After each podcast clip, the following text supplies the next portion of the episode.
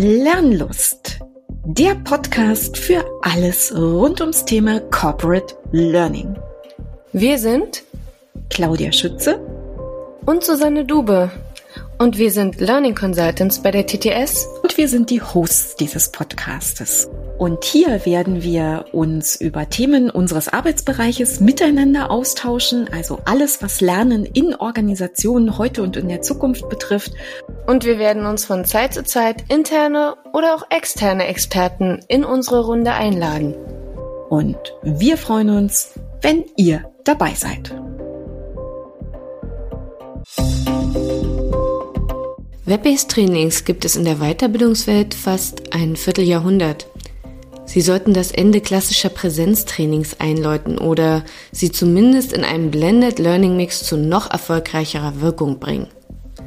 Nachdem WBTs vielen lange als Heißbringer der Weiterbildung galten, wurden sie in den letzten Jahren mehr und mehr durch andere, kleinere oder modernere Formate ergänzt, ersetzt und in den Hintergrund gedrängt. Spätestens mit dem Hype um VC-Formate und Peer-to-Peer-Lernen während der Pandemie wurde jedoch ihr Ende eingeläutet. Sie wurden totgesagt. Doch wie heißt es so schön, totgesagte leben länger. Das sagen wir und interessanterweise auch der aktuelle MMB Trendmonitor. In dem wird WBTs wieder ein gestiegenes Interesse zugesprochen. Wir haben uns Gedanken gemacht. Wie kommt es zu dieser Entwicklung? Reden wir heute noch über die gleichen WBTs wie zum Jahrhundertwechsel oder haben sich WBTs verändert? Leben WBTs wirklich länger? Darüber spreche ich mit meinem Kollegen und langjährigen E-Learning-Experten Axel Lindhorst. Wir wollen uns die Ergebnisse des Trendmonitors und das, was heute als WBT bezeichnet wird, kritisch ansehen. Seid dabei. Hallo Axel, schön, dass du es hergefunden hast, dass wir mal wieder sprechen können gemeinsam. Hallo Susanne, ich freue mich auch. ja, worüber wollen wir heute sprechen? Wir hatten ja so ein bisschen schon vor einiger Zeit mal gesagt, wir müssen mal wieder über die WBTs und LMS in dieser Welt sprechen oder eher äh, tatsächlich das Thema WBT zu sagen, das ist ja so ein, so ein traditionelles Medium, was so ein bisschen ausläuft, wo wir das Gefühl haben, Gefühl haben, ist nicht mehr so wirklich, wirklich modern. Und dann haben wir gesagt, ja, totgesagte leben länger, wir sprechen mal darüber. Und jetzt ist es aktuell geworden. Also warum ist es jetzt aktuell, dass wir über das Thema sprechen und warum haben wir gerade jetzt den Zeitpunkt gewählt, darüber zu reden? Ja, wir machen das anlässlich der neuesten MMB-Trendstudie, den MMB-Trendmonitor, der uns alle paar Monate ja einen Aufschluss darüber gibt, was, was große Unternehmen, was große Organisationen für die nächsten drei Jahre erwarten, wie sich die Zusammensetzung des Lernmixes in den Organisationen zusammensetzt. Genau. Und äh, beschreib doch mal ein bisschen, was haben wir da drin gesehen gehabt? Weil ich habe ihn zwar auch vor der Nase, aber ich glaube, du hast da ja auch nochmal einen ganz besonderen Blick drauf. Ja, äh, uns interessiert halt besonders, was mit dem Thema Web-Based Training ist. Ja, also die WBTs, unser klassisches Lernmedium, das ist unser Thema für heute, steht im Vordergrund. Was passiert eigentlich mit denen? Ja, und wenn wir uns jetzt diese Statistik angucken, ähm, dieser Trendstudie von MMB, äh, dann sehen wir, na, die Web-Based Trainings, die dümpeln so im Mittelfeld herum. Andere Lernmedien sind wesentlich dynamischer. Microlearnings zum Beispiel, Learning Nuggets, Adaptive Learning. Äh, Adaptive Learning äh, ist etwas, was aufholt. Web-based Training, Web-based Learning ist lange runtergegangen und hat sich aber jetzt in den letzten beiden Jahren wieder konsolidiert. Das hat das, ähm, das liegt natürlich auch an der am New Normal. Das fand ich, äh, fand ich total spannend. Ähm, vielleicht äh, einige, die die MMB-Studie sich ja schon äh, auch kommt ja regelmäßig raus, auch mit angeguckt haben, denen ist es vielleicht aufgefallen, dass im Rahmen der Corona-Pandemie plötzlich so Formate wie Virtual Classroom Training, was mich ja total gefreut hat, so plötzlich wieder einen absoluten Boost nach oben hatten, während WBT weiter nach unten ging. Also das war jetzt explizit dann auch vor 2019 der Fall und dann 2019 ging es nochmal hoch mit Beginn der Pandemie und 2020 wieder runter bei den WBTs. Und jetzt ist aber ein Effekt da, dass diese ganzen Geschichten wie Online-Coaching oder Virtual Classroom Training, die gehen wieder nach unten und es sind aber eben nicht nur Sachen wie Adaptive Learning oder irgendwelche Chatbooks oder ähnliches, äh, die jetzt nach oben gehen, sondern einen ganz krassen Sprung nach oben machen die Web-based Trainings. tatsächlich. Und das hat mich überrascht und ich musste schmunzeln, als ich gelesen habe, was die MMB-Studie dazu geschrieben hat. Die haben mir auch gesagt, totgesagte leben länger. Und äh, vielleicht, ja. vielleicht wirft das für uns tatsächlich noch ein paar Fragen auf. Also dieser Pfeil, wir verlinken die Studie, der geht wirklich jetzt ein bisschen stark nach oben. Das finde ich wirklich, äh, wirklich spannend zu sehen. Axel, können wir das eigentlich bestätigen? Hast du in deinen Projekten das Gefühl auch, dass das jetzt wieder mehr anzieht? Ich habe vor allem das Gefühl, dass sich das Verständnis von dem, was ein Web-based Training ist, ändert. Ähm, wenn ich auf die Zusammenstellung unserer Projekte bei TTS schaue, mhm. dann sehe ich, aktuell haben wir das uns mal angeschaut, es gibt 67 Projekte insgesamt, die, um die wir uns kümmern in unserer Learning-Abteilung. Und davon sind, ja, eigentlich circa die Hälfte sind, sind Projekte im Web-Based Training-Umfeld. Mhm. Ja, was verstehen wir unter Web-Based Training in dem Zusammenhang? Wie definieren wir das überhaupt? Es gibt die klassische Definition, die, glaube ich, jedem intuitiv auch einleuchtet. Es ist ein browserbasiertes interaktives Lernmodul, mhm. von dem wir sprechen, oft mit, äh, von kur curricularer Natur. Das heißt, es ist eher, es ist ein Kurs mit kleinen, mit mehreren Kapiteln, ja, ich würde mal sagen, ja, Kapiteln. Es gibt also eine, eine Struktur äh, und am Ende gibt es sowas wie eine mögliche Zertifizierung. Vielleicht gibt es ein Quiz, vielleicht gibt es auch kein Quiz, aber man muss es abgeschlossen haben, damit es in die Lerngeschichte, die Lern, die Lernhistory im Lernmanagementsystem entsprechend eingeht. Das heißt nur, dass ich es nochmal zusammenfasse. Also es muss äh, irgendwie online sein, es muss selbstgesteuert sein und es muss irgendwie eine Kontrolle am Ende geben, eine Lernstandskontrolle oder was ähnliches und es muss auf dem LMS liegen. Also ja, und track, wir gehen trackingfähig sein. Und zu unserem Verständnis gehört natürlich auch irgendwie gerade bei uns, äh, dass es mit einem Autorentool gebaut wurde. Ist das so? Habe ich das Gefühl. ja, äh, ich frage mich. Es muss nicht so sein, dass ich sage, ich spreche noch immer von, von davon, äh, wie das traditionelle Verständnis ist, und ich glaube, es hat sich so ein bisschen an diesem Verständnis auch was geändert.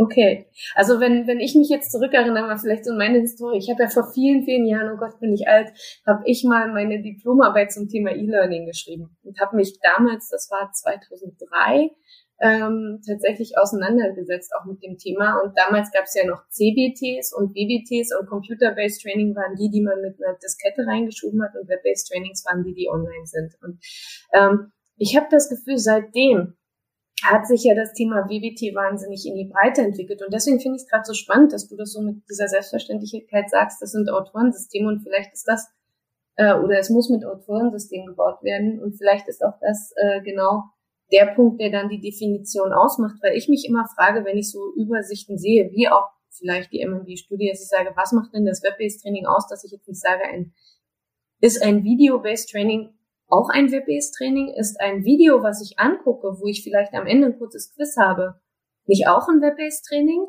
Ist ein Webinar nicht auch ein Web-based Training, ein aufgezeichnetes? Ja, genau. Das ist mhm. das nächste. Also wenn ich das aufzeichne, ist das dann auch ein Web-based Training? Also was und? ist eigentlich das Web-based Training und was ist es nicht? Und warum geht jetzt gerade die Zahl so nach oben? Und sind nicht Microlearnings äh, heruntergebrochene Web-based Trainings? Besteht nicht ein Web-based Training gegebenenfalls, wenn man das auf die Kapitel runterbricht, aus diversen Microlearnings, die man auch auflösen kann aus dem Kurs, herauslösen kann aus dem Kurs und eben einzeln zur Verfügung stellen, was auch immer das, äh, der, der, der Kern unseres Baukastenprinzips war, modulare zur Verfügungstellung, kleine Einheiten, die Fragen beantworten, die einzelne Fragen beantworten, ja. was ja auch immer eine Rolle spielt.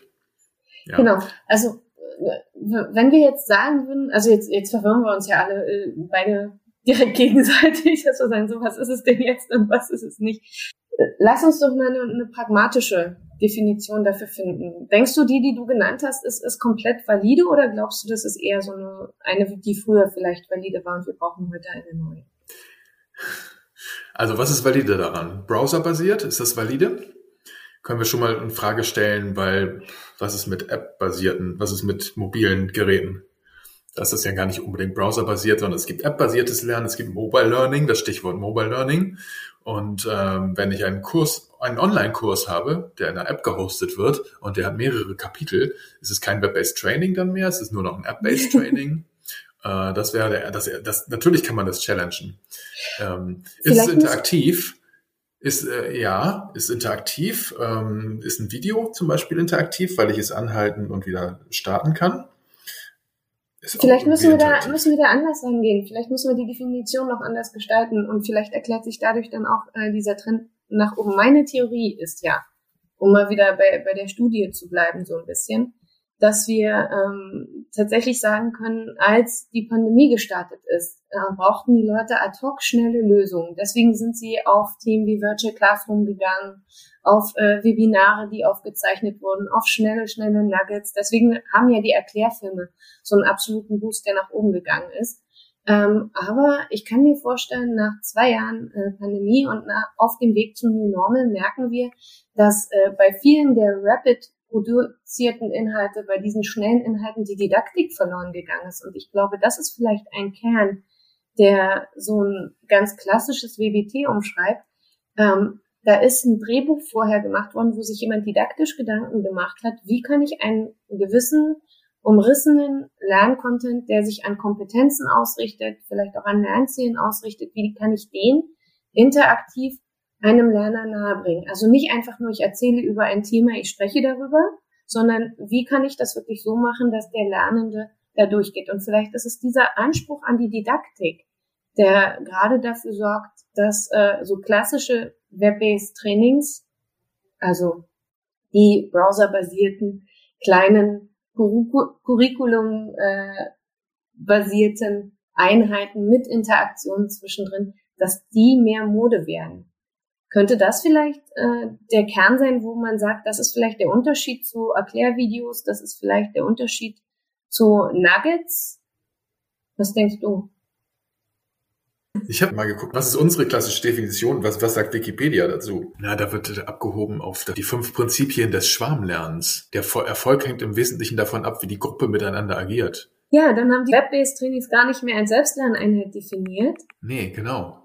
Sondern einfach nur, dass es ein Web stattfindet. Viel weiteren Begriff. Ich glaube, wir haben unterschiedliche Thesen. Also deine These ist ja die eben, die du gerade vorgebracht hast. Haben wir dafür Belege oder ist das nur ein Gefühl? Das ist ein Gefühl. Ja klar, das ist ja auch, was ja auch in Ordnung ist, das ist ein Gefühl. Ich meine, ich habe halt auch nur das Gefühl, dass eben das Verständnis des Begriffs sich geändert hat. Aber wenn der Begriff sich geändert hat, wie kann dann diese Delphi-Studie überhaupt diese Unterscheidung so weit haben? Was, was denkst du denn, wie hat sich denn der Begriff geändert? Naja, mal, was ist so dein Denken? Ich glaube einfach, weil ältere Manager, Verantwortliche oder okay, denken, denken bei WBT eben noch an, das, an den klassischen Online-Kurs mit vielen Modulen, der zwei Stunden geht, den man alleine lernt. Und zwei Stunden? Ja, ja oder ja, ja, theoretisch. Also so ein Monolith, so ein monolithisches, äh, geführtes Online-Lernen ja. für das man eigentlich auch Lernzeit benötigt und Lerninseln, Lernzeiten und Lerninseln, das Thema hatten wir ja auch neulich im Podcast. Und die man sich dann garantiert nicht äh, zwei Stunden am Stück äh, anguckt, sondern sich da selber kleine Zeiten plant, weil man ja als Lernender auch sich im Kopf nochmal damit auseinandersetzen muss. Ja, und wo man aber, wo man aber vor allem auch Möglichkeiten sucht, ja, gerade im Thema, beim Thema Compliance, die Sachen, Sachen möglichst schnell, möglichst schnell abzuhaken möglichst schnell durchzuklicken.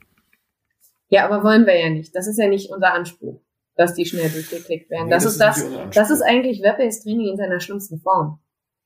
Ja, das ist Web-based Training in seiner schlimmsten Form. Und ich glaube, das ist eben das traditionelle Verständnis. Und ich glaube, das ist das, was die Kurve nach unten bewegt hat.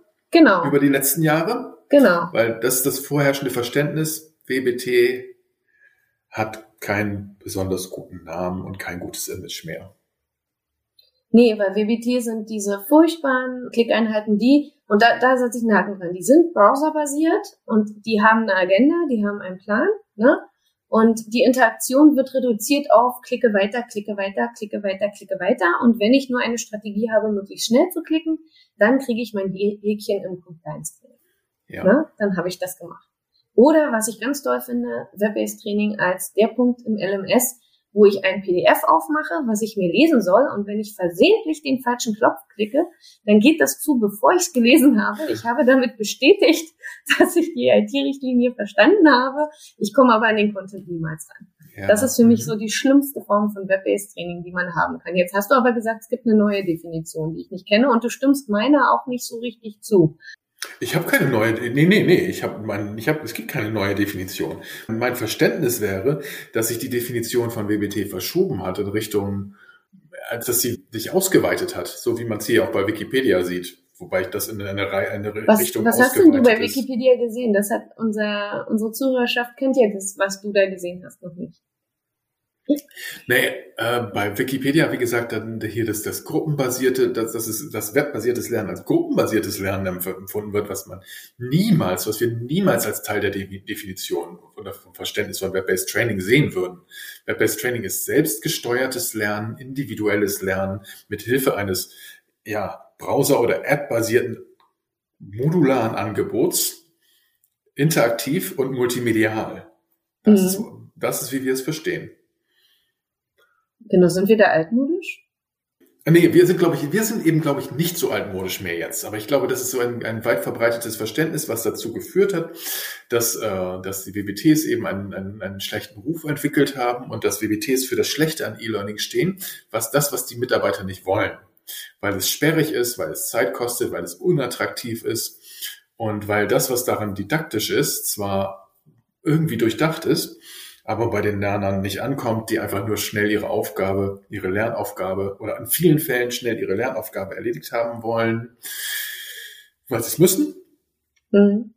Und das nicht als Bestandteil eines ganzheitlichen Lernprozesses sehen, der sie nach vorne bringt oder weiterbringt in Projekten, mit denen sie sich befassen.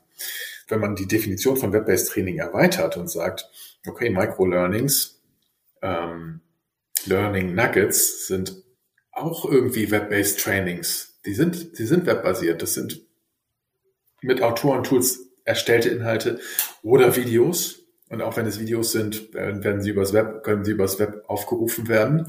Und das sind auf den Punkt gezielte Lernmaßnahmen, die auch in, in the moment of need gegebenenfalls, also dieses Performance Support Konzept erfüllen, äh, auch das, das können auch Web-based Trainings sein im Rahmen dieser, dieser erweiterten Definition. Und ich glaube, das Gefühl bei vielleicht neueren, jüngeren ähm, Propagandisten des E-Learnings, äh, die das geht eher in so eine modulare Sicht und nicht mehr, hat nicht mehr diesen Blick auf das starre Web-based Training, so wie es früher war, dieses zweistündige Curriculum, das abgearbeitet werden muss, damit man diesen Eintrag in der Lernhistorie im LMS hat und dann Compliance abgehakt ist. Jetzt habe ich gerade vier Gedanken. Oh Gott, die kriege ich gar nicht mehr alle zusammen. Also ich habe vier Gedanken, während du das jetzt erzählt hast. Ähm, der erste Gedanke ist der, wenn wir diese offene Definition einnehmen wollen, ne, wenn wir das tatsächlich dann so definieren wollen, dann widersprechen wir damit der Aufteilung, die äh, quasi in der MMB-Studie übernommen wurde, weil dort sind äh, Microlearning äh, und Nuggets ein eigener Strang, den mhm. man haben kann. Dort sind Social Networks äh, ein eigener Strang. Also gerade so, also Social Networks ist zwar wirklich ein anderes Thema, aber dieses soziale Lernen ist ja das, was in den Schwarmlernen mit drin steckt, glaube ich, so ein bisschen. Also kann, kann ich falsch liegen. Keine Ahnung. Das ist der eine Gedanke, den ich hatte. Dann äh, tatsächlich ein Gedanke, den ich hatte und den ich wirklich, wirklich festhalten will, diese Klickmaschinen, die sich WBT nennen, die würde ich nicht nur als tot gesagt gerne bezeichnen wollen, sondern ich möchte, dass wir sowas nicht mehr erstellen müssen. Ja, das stimmt. Ich möchte tatsächlich, dass es das nicht mehr braucht, sondern das Web-Based Training, egal wie wir es jetzt genau definieren, Lernkonzepte sind, die didaktisch durchdacht sind, die wirklich interaktiv sind und die wegen mir auch immer noch in eine Blended Learning Maßnahme integriert sein können, aber die den Lernen auch in eine Situation bringen, dass er lernt und nicht, dass er nur liest oder sich informiert. Ähm, und das äh, finde ich tatsächlich ganz spannend. Ähm, dann hattest du noch einen Punkt, glaube ich, genannt gehabt. Drei kriege ich zusammen, den vierten dann nicht mehr. Äh, dass du gesagt hattest, äh, ja, es sind diese, diese zwei Stunden Inhalten, die, dein, die ein Lerner machen muss oder nicht kann.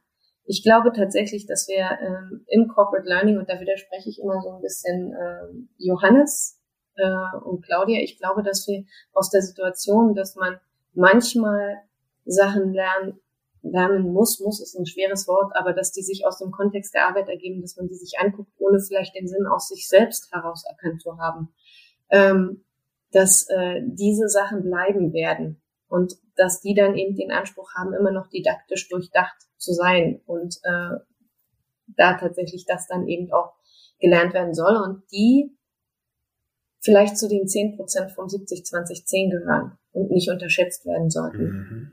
Weil ich glaube ja immer bei den 70-20-10, diese 10 Prozent ist dieses traditionelle Lernen, was wir brauchen. Das sind die didaktisch durchfeierten Sachen, die die Grundlage bilden dafür, dass jemand dann Interesse entwickelt für die 20 und 70 Prozent, die in Richtung informelles Lernen gehen. Mhm. Genau, das ist so meine Denke dazu. Jetzt haben wir aber wirklich immer noch das Thema, dass er, ich sehe, äh, ich schaue auf die MMB-Studie, also machen Sie sich oder macht ihr euch bitte gern die Studie mit auf, wenn wir uns hier unterhalten, damit ihr immer die Pfeile schön sehen könnt, wie sie nach oben gehen. Ähm, da ist es ja tatsächlich so, dass Web-Based Training als einzelner Punkt ist, der da nach oben geht. Ich habe jetzt bei dir rausgenommen, es sind nicht diese Klickmaschinen, die wir wollen, sondern es ist tatsächlich ein interaktives Tool. Sag mal nein, soweit ich was Falsches sage, mhm. browserbasiert, ähm, gerne mit Videoinhalten ohne Videoinhalte, Videoinhalt aufgebaut ist, was der technisch so drauf hat, das äh, bestimmen wir nicht. Aber wichtig ist uns, dass am Ende dieser Inhalt nachgeprüft wird, dass, er, dass der Lerner interagieren muss, interagieren muss. Ähm, und äh, dass er am Ende selbstgesteuert sich einem Ergebnis genähert hat, was er dann vielleicht noch weiter treiben kann mit Peers oder ähnlichen in anderen Lernformaten. Ja, interessant ist ja übrigens auch, dass der, ähm, der, der Web-Based Training Trend nach oben geht und der Blended Learning Trend nach unten geht. Wobei Blended Learning und das ist eben auch mein Verdacht bei Web-Based Training, einfach zu sehr in dieser, in dieser Statistik zu sehr Überbegriff ist. Zu wenig ja. fassbar ist, zu wenig nee. fassbar ist als konkretes äh, ich glaube tatsächlich, dass Blended Learning einer Sache aufgesessen ist, die irgendwann in den 2000ern aufgestanden, äh, entstanden ist, dass man nämlich gesagt hat, Blended Learning ist ein Präsenztraining in Kombination mit einem WBT. Und zwar WBT in der alten Variante. Ich habe ein äh, durchklickbares Modul, äh, was Curriculum-basiert ist und danach äh, kommen dann alle Leute zusammen und sprechen darüber in einem Training und dann habe ich vielleicht noch ein Abschlussmodul. Und das ist Blended Learning. Das blendet aber tatsächlich, also wer Cocktails gerne mixt, äh, weiß, was ein Blender ist, dass es einfach erstmal heißt, dass ich die Sachen vermische, um da was Besseres rauszuholen am Ende. Dann würde ich niemals verstehen, warum Blended Learning also überhaupt hier angefragt ist, was einfach nur die Kombination ja. von Sachen ist. Ja. Ähm, und dann würde ich das einfach nie in Frage stellen, weil ich glaube, dass äh, egal welches Thema ich habe, ich immer eine gute Mischung aus irgendwelchen Formaten brauche. Das sind vielleicht ganz, ganz kleine Informationseinheiten, wo ich mal nur auf ein Nugget gehe oder mal nur auf ein Webinar gehe oder eben mal nur auf ein bestimmtes Modul eines Web-Trainings. Wenn es etwas als, als wenn, wenn, wenn es etwas ist, was unser Verständnis von Lernen in den letzten zwei Jahrzehnten geprägt hat, dann ist es ja dieses Konzept des Blended Learning, dass du ja. verschiedene Dinge mischen musst in verschiedenen Phasen von Projekten, von, von, von Change-Prozessen. Und das, deswegen ist ja diese grüne Linie zum Blended Learning in der MMB-Studie auch mal ganz oben. Ja. Aber ja. was, was komisches ist halt passiert in den letzten zwei Jahren. Und das ist eben, naja, Corona-bedingt, New Normal-bedingt. Ähm, meines Erachtens, also mein Gefühl ist, hier hat sich das Verständnis dieser Begriffe verschoben. Ja, das kann ich mir jetzt nicht erklären. ja, das ist ganz spannend. Also äh, die Tatsache, dass ich glaube, Blended Learning ist so definiert, zeigt sich ja auch daran, dass 2020 plötzlich Blended Learning ganz weit oben stand, als plötzlich diese äh, trainergeführten Formate wieder nach oben geraten sind. Also Virtual Classroom Training und sowas. Da war plötzlich Blended Learning wieder wichtig. Na klar, weil man dann kleine Videos und Schnipsel und Content Creation mit dazugepackt hat und dann hat man geredet. Also irgendwie, äh, glaube ich, äh, wir müssten noch mal äh, tiefer über Blended Learning sprechen. Kommen wir mal zurück zum, zum Web-Based Training. Haben wir uns jetzt auf eine Definition geeinigt? Ähm, ich habe das Gefühl, wir schwimmen so ein bisschen rum und schauen hier und schauen da. Aber so richtig einen mhm. Punkt haben wir jetzt nicht. Die Frage ist auch, egal welche Definition wir jetzt finden, ob die Kollegen, die die Studie gebaut haben, die gleiche haben und ob unsere äh, geneigten Hörer die äh, gleiche Definition schon mal hatten. Da wäre ich ganz, ganz neugierig darauf, mhm. mal zu lesen auf äh, Jammer bei uns intern oder eben auch auf LinkedIn und Co., ähm, welche Definitionen es da draußen noch gibt und bitte nicht äh, einfach nur Wikipedia kopieren, weil ich glaube, auch dort hat jemand seine Definition reingeschrieben, ja, die nicht genau. zwingend äh, die sein muss, die die, die die weite Welt sieht. Aber ich bin da sehr, sehr neugierig drauf.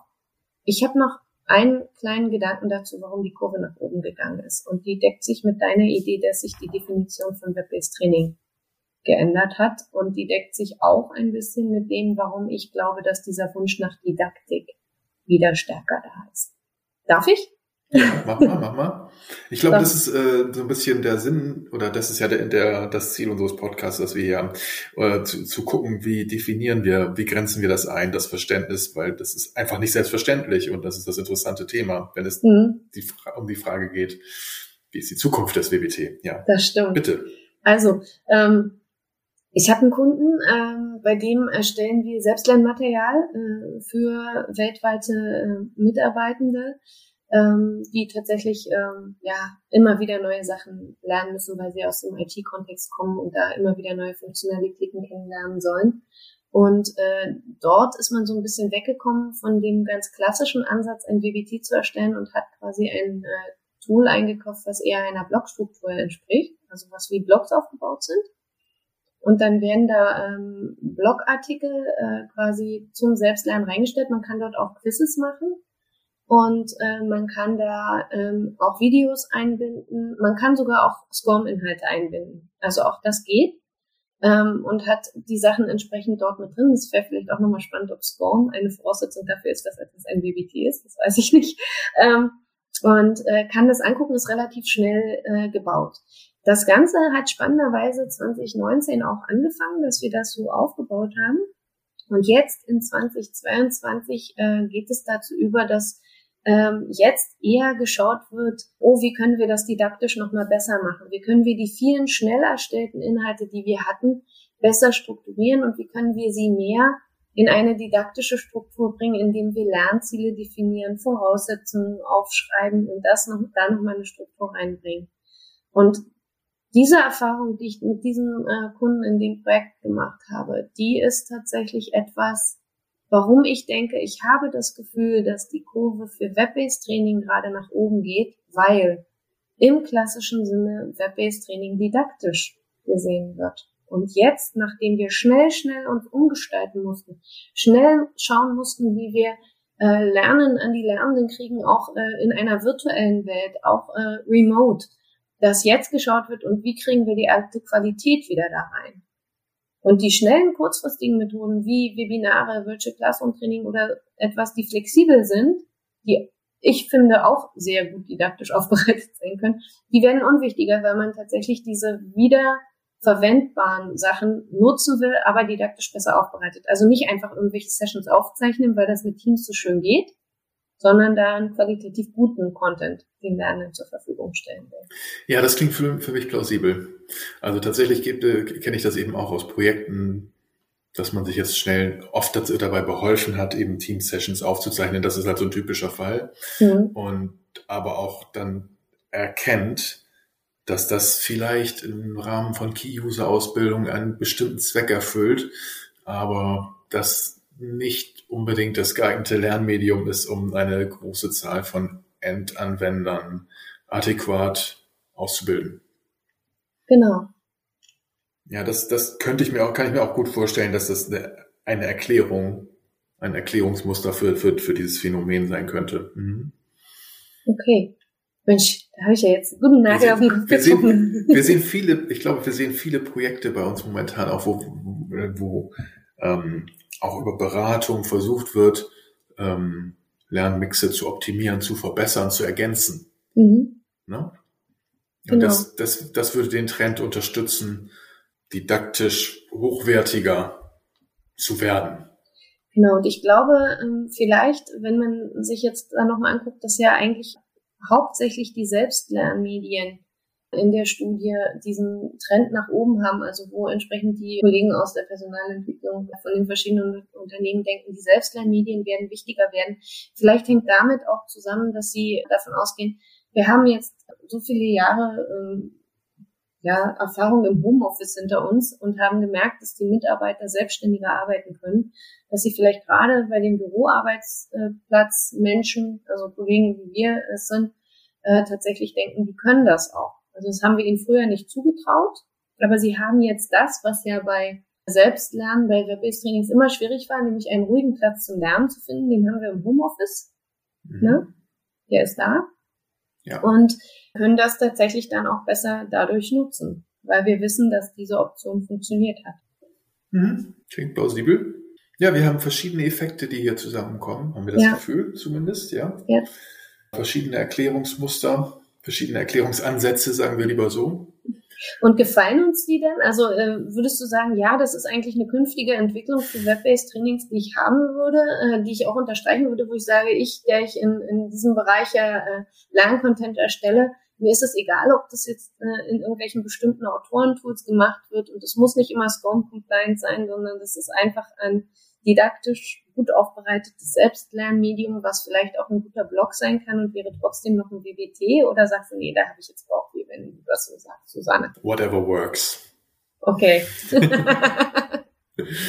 natürlich arbeite ich gern, äh, weil das einfach, das ist halt mein Berufsfeld, natürlich arbeite ich gern mit, mit, auch mit klassischen Lernmedien. Das ist natürlich so mit Web-Based Trainings, aber die, mhm. die sollen offen sein, ja. Und die sollen sinnvolle Bestandteile sein. Die sollen auf keinen Fall eben monolithische Bausteine sein, die Lerner überfordern und die nicht mehr in die aktuelle Zeit reinpassen als Lernmedium. Ja. Genau, und ich, ich glaube, was, was Web-Based Trainings in, in allen Fällen sein können, ist doch äh, sowohl Push als auch Pull-Medien, ne, die man da in, der, in die Zukunft äh, reingibt. Das heißt, sie funktionieren auf einem klassischen LMS ja idealerweise dann genauso gut wie auf einem LXP und ähm, haben immer ihre ja ihre Berechtigung, äh, die man nutzen kann. Ich glaube immer noch, dadurch, dass sie didaktisch ausgearbeitet sein sollten, gehören sie eher zu den 10 Prozent im 70-20-10. Aber ich bin überzeugt, dass es diese 10 Prozent braucht, damit der Lernende überhaupt bereit ist, diese anderen Schritte mitzugehen. Und ähm, ja, dann wäre jetzt als letzte Frage, die ich vielleicht noch hätte, was braucht's denn, damit wir eine Entwicklung haben, äh, in der das Lernen wirklich, also wenn ich mir das ja anschaue, dann wird Lernen mehr selbstgesteuert. Also es soll mehr, ich als Lerner gucke mir das an, suche mir meine eigenen Peers, das haben wir ja letztens im, im Social Learning ähm, Podcast jetzt zweimal hintereinander gehört, dass äh, das mehr von den Lernenden ausgeht. Was glaubst du, braucht äh, speziell jetzt fürs Lernen von solchen ähm, WBTs? Damit das Ganze wirklich funktionieren kann und eben nicht stirbt. Also wir nicht nur über einen Tod, Toten reden, sondern wirklich nur einen, der vielleicht mal tot gesagt war, aber sich dann weiterentwickelt hat. Was muss passieren? Change Management, Algorithmen, Motivation. Die Motivation war natürlich schon immer ein Thema, aber die intrinsischer sein muss aufgrund des Verständnisses auf der Lernerseite, wofür er diese Art von Medien benötigt. Mhm. Das sind, glaube ich, so Kerne. Ich, die ersten beiden Dinge, die ich genannt habe, sind nur ja, Hebel, mhm. die in diese Richtung wirken müssen. Okay. Das ist so mein Gefühl, ja. Und wenn wir jetzt nochmal versuchen, das, das Ganze zu schließen, also wirklich zu sagen, okay, wir, das sind die Dinge, die wir da brauchen, damit es dann wirklich fliegen kann, würdest du aus heutiger Sicht sagen, WBT ist tot, tot gesagt, oder das ist alles ein Irrtum und eigentlich ist es was immer noch absolut zukunftsorientiert ist. Das alte Verständnis von WBT wird totgesagt und ist auch mehr oder weniger, also riecht schon sehr streng. Aber WBTs selbst sind nicht tot zu kriegen, sondern sie passen sich an. Auch sie unterliegen einem darwinistischen, einer darwinistischen Entwicklung sozusagen, ja. Sie sind stark, und überleben in einer Form, die sich den neuen Gegebenheiten oder den sich ändernden Gegebenheiten anpasst. Ich finde das total, total spannend, dass du das so sagst. Und äh, neue Gegebenheiten, geänderte Gegebenheiten setzen halt voraus, dass man wirklich ähm, äh, schaut, was ist denn der Kern dessen, was man braucht, was ist der Kern der Definition, äh, den man weiter fortführen will, was ist das Wichtige daran, was bleibt. Und äh, vor diesem Hintergrund habe ich wirklich eine Bitte an unsere geneigte Hörerschaft. Nutzt bitte, bitte die, äh, die Medien, die wir euch zur Verfügung stellen, ähm, auf denen ihr Kommentare hinterlassen könnt. Also mich findet ihr gut auf LinkedIn, mich findet ihr gut auf Yammer und es gibt aber auch noch einige andere Kanäle, wo Claudia ähm, tatsächlich unterwegs ist und ähm, diskutiert mal mit uns mit. Ich leite das gerne an Axel weiter, damit wir dann wirklich nochmal schauen können, ob sich das Thema nochmal weiterentwickelt. Da wäre ich tatsächlich neugierig drauf. Ich würde meine These nochmal zuspitzen übrigens. Entwicklungsgeschichtlich würde ich sagen, WBTs waren Dinosaurier, aber jetzt werden sie Vögel. Ach, ist das ein schönes Bild. das hast du wirklich schön gesagt. Das ist ein schöner, schöner Abschlusssatz. Den finde ich toll, den kommentiere ich auch nicht weiter. Ich freue mich auf das, was kommt, lieber Axel. Und ich freue mich Danke. auf unsere nächsten Gespräche dazu, die Vielen sicherlich Dank. dabei sein werden. Ich freue mich auf die folgende Diskussion, die hoffentlich auch kommt. Dankeschön, bis zum nächsten Mal. Ich danke auch. Tschüss. Übrigens, habt ihr uns schon abonniert? Ihr findet uns auf iTunes, auf Spotify, ach überall, wo ihr wollt. Am besten gebt ihr Lernlust Podcast bei Google ein. Denkt auch daran, uns dort zu bewerten. Und wenn ihr Kommentare hinterlassen wollt, nutzt einfach LinkedIn oder Twitter. Dort sind wir viel unterwegs. Wir freuen uns auf euch.